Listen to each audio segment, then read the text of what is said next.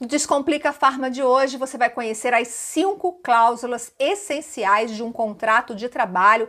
Fica comigo até o fim para você aprender quais são e não ter nenhuma dor de cabeça com seus funcionários. Roda a vinheta.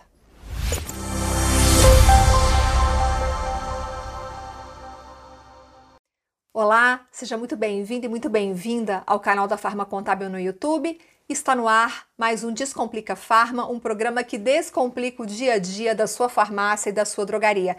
Eu sou Viviane Massi, é um prazer enorme ter você aqui comigo novamente, mas se você ainda não se inscreveu no canal, inscreva-se agora e ative as notificações, isso é muito importante.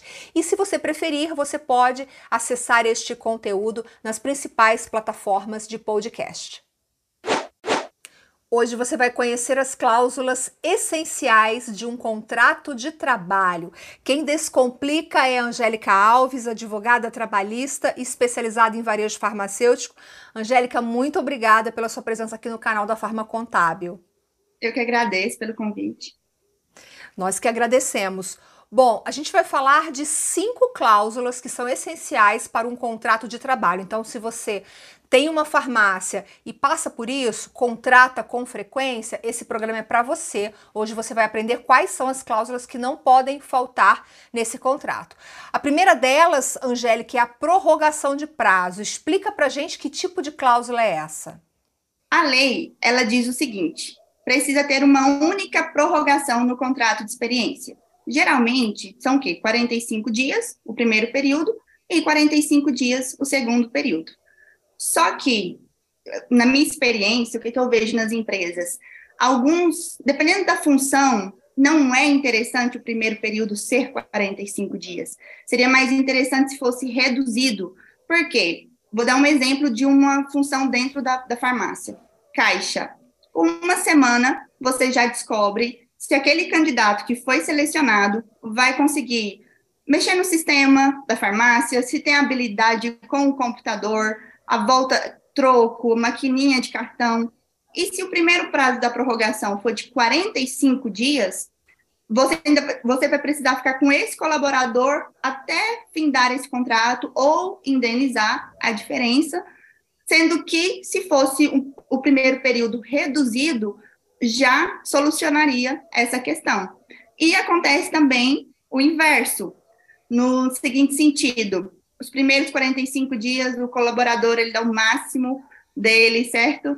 É, é o melhor funcionário, foi a melhor contratação que eu tive. E no segundo período da experiência, eles começam ali a diminuir um pouco o ritmo do trabalho. Então, pode ser usado também, por exemplo, o primeiro período, um prazo mais estendido, e o segundo período, um prazo menor. Geralmente são 90 dias, né? Algumas convenções coletivas dizem que são 60, mas, usando a regra da, da CLT, poderia ser 15 dias mais 75 ou 60 mais 30. É, fica a cargo ali. E uma, uma outra coisa interessante é que não precisa ser engessado. Eu não tenho esse tipo de problema com o atendente. Geralmente eu tenho com caixa ou com uma outra função dentro da loja. Você pode brincando ali de acordo com a segurança sua naquele no momento da contratação. Isso facilita muito. Como você disse, às vezes em 15 dias a farmácia já observou que aquele candidato, aquela pessoa não tem perfil para o cargo e ela precisaria esperar 45 dias. Então você já aprendeu aqui, como, como primeira dica, que o, o contrato de trabalho precisa falar sobre a prorrogação de prazo. Você não precisa fazer 45, 45. Você pode fazer 15, o restante, aí você tem que fazer a continha para saber quanto que vai dar. Mas o importante é que você decide como você vai dividir esse período de 90 dias de experiência, conforme a Angélica explicou. Tem um outro ponto, uma outra cláusula essencial do, do contrato de trabalho, que é a alteração da jornada, Angélica. O que, que precisa ter de conteúdo nessa cláusula de alteração de jornada? Sim. Uh, vou dar um exemplo para quem tem duas lojas ou mais de uma loja no geral. Às vezes precisa transferir um colaborador de uma loja para outra loja, com a intenção de cobrir férias, licença maternidade, ou até mesmo uma ruptura ali de alguém que pediu demissão ou foi demitido, até chegar, até chegar o novo contratado. para você poder fazer essa alteração de jornada, porque não necessariamente vai coincidir com a mesma jornada que, que aquele colaborador está é, trabalhando naquele momento. Vou cobrir alguém que é no turno, no, é, no turno noturno ou na parte da tarde. Para você poder fazer essa alteração, precisa da anuência dele. Só que durante o contrato de trabalho, quando vai fixar o contrato de experiência, ali é o melhor momento para você já aproveitar e definindo, brincando ali com o poder mesmo da empresa e definindo algumas coisas que, que você já sabe que no futuro pode ser que você precise, precise utilizar essa vantagem. Tendo essa cláusula no contrato de trabalho, quando precisar, você já pode simplesmente trocar a jornada de trabalho daquele funcionário provisoriamente ou definitivamente, se for o caso, né? Então, mas como, como deve, vista, como deve ser essa cláusula, assim, assim, rapidamente, como ela deve estar escrita? Só a título de exemplo. Fica acordado entre as partes que, caso seja, caso necessário, poderá haver a, a troca de jornada, alteração da jornada de trabalho, mediante comunicação prévia de X dias, ou a depender da necessidade ou da urgência, não será necessária essa comunicação prévia. Então, são detalhezinhos, três, quatro linhas, você já resolve uma questão futura ou um possível problema futuro. Tá. E tem aí uma terceira cláusula que está um pouco relacionada ao que você está comentando, que é a transferência de local de trabalho. Também tem que constar em contrato a possível transferência daquele colaborador de uma loja para outra, por exemplo. Isso. O que, que acontece com a transferência? Vou dar um exemplo de um cliente que passou por mim essa semana. Uma das lojas dele é no meio, meio do quarteirão e a segunda loja é na esquina de cima. Ou seja, a alteração, a transferência desse colaborador de uma loja para outra, se você for olhar, não vai interferir nada na rotina dele. Só que o que, que aconteceu? Não, eu tenho minha clientela fixa aqui nessa loja. Não quero ir para outra loja. Como não havia essa cláusula no contrato de trabalho, e, e, é um dos pontos que precisa também da anuência do colaborador, precisa que ele concorde com isso, o que que o cliente não pôde fazer? Não pôde transferir ele. E, o, e não, nós não estávamos falando de uma transferência de uma cidade para outra, de um bairro para outro. A gente estava falando da mesma avenida, da mesma rua, simplesmente porque o funcionário disse: meus clientes, meus clientes, a clientela que eu conquistei como balconista e atendente estão acostumados a me encontrar aqui. Sinto muito, não posso te ajudar.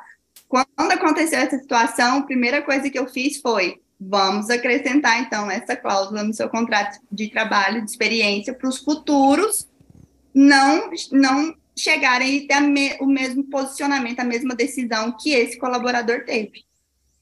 É, tudo isso que você está trazendo para a gente dá mais flexibilidade para o empresário nessas mudanças, nesses ajustes que ele precisa fazer no dia a dia, ou mudar um colaborador de loja, ou mudar a jornada, o horário de trabalho desse colaborador sem muitas dores de cabeça, digamos assim, né?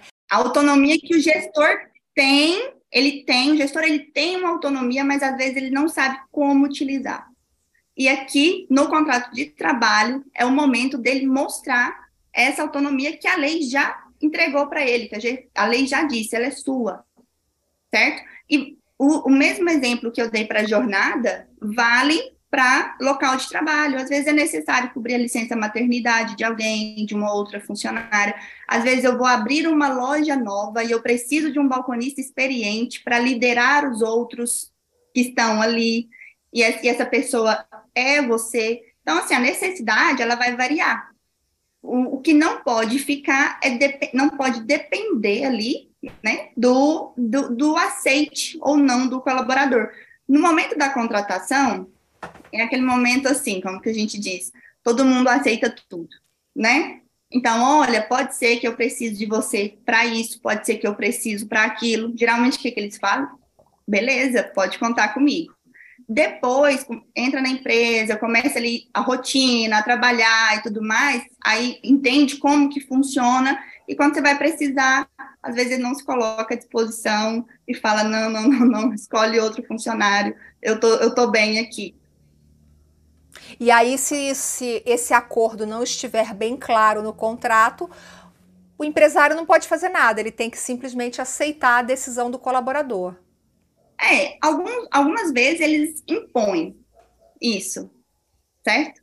É imposto. Não aconselho. Se tem a oportunidade de resolver durante a contratação, não depende, certas condutas muda muda muito ali o ambiente de trabalho, acaba influenciando negativamente essa imposição, esse condicionamento, ou você faz ou, ou você não serve mais para a empresa. Isso para o RH, esse, esse ambiente não é saudável para a empresa. Então, é, é tanto a parte da lei, a legislação, quanto também as rotinas, as práticas internas ali, o ambiente de trabalho, isso acaba interferindo em tudo. Uso do celular, Angélica. Gente, presta muita atenção. Ai, hoje rede social, stories toda hora, Facebook, Instagram, WhatsApp que não para, mensagem toda hora. Precisa regularizar o uso do celular em contrato? É bom a empresa ter uma política de uso de celular. Porque essa política vai alcançar seus atuais colaboradores e não apenas novas contratações.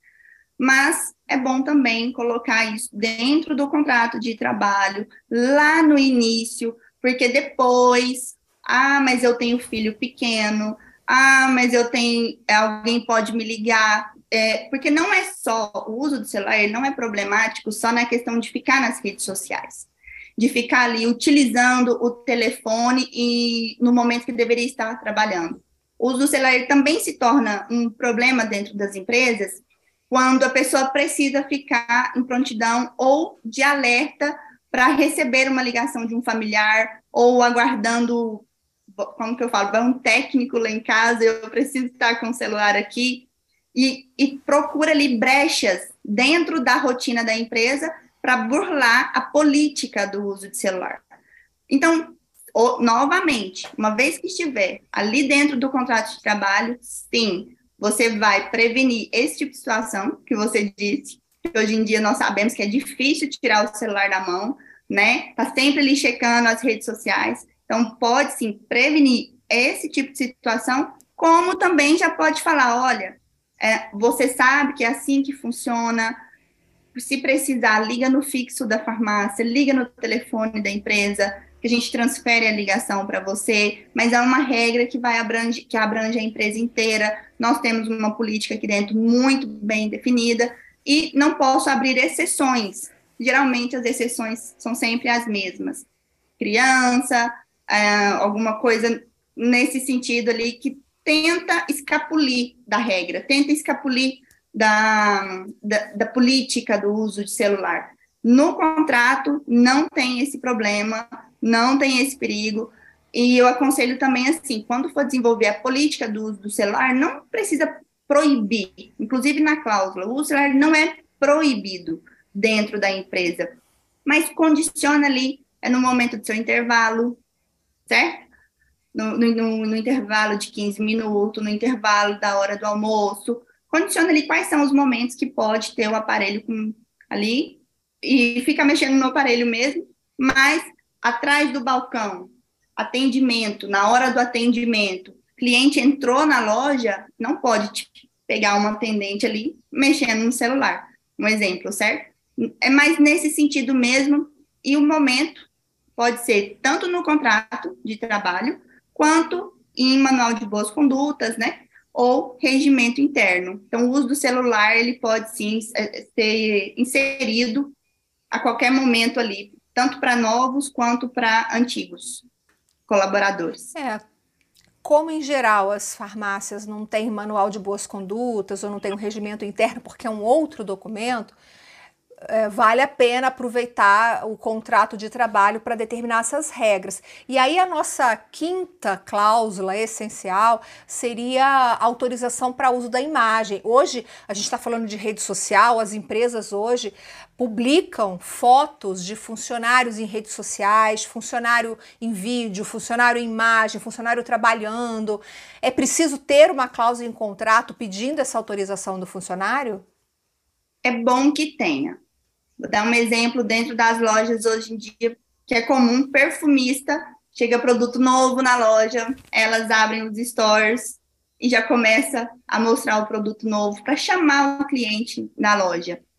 Se tiver o termo, o, o, a cláusula autorizando o uso da imagem daquele colaborador, você pode colocar na cláusula que não precisa pagar pelo uso da imagem dele e numa, numa possível demissão ou pedido de demissão, o colaborador, você não vai precisar pagar postagem. Isso serve para panfleto, outdoor, fotos em equipe. Ah, hoje nós estamos, é, um exemplo, Dia das Mães.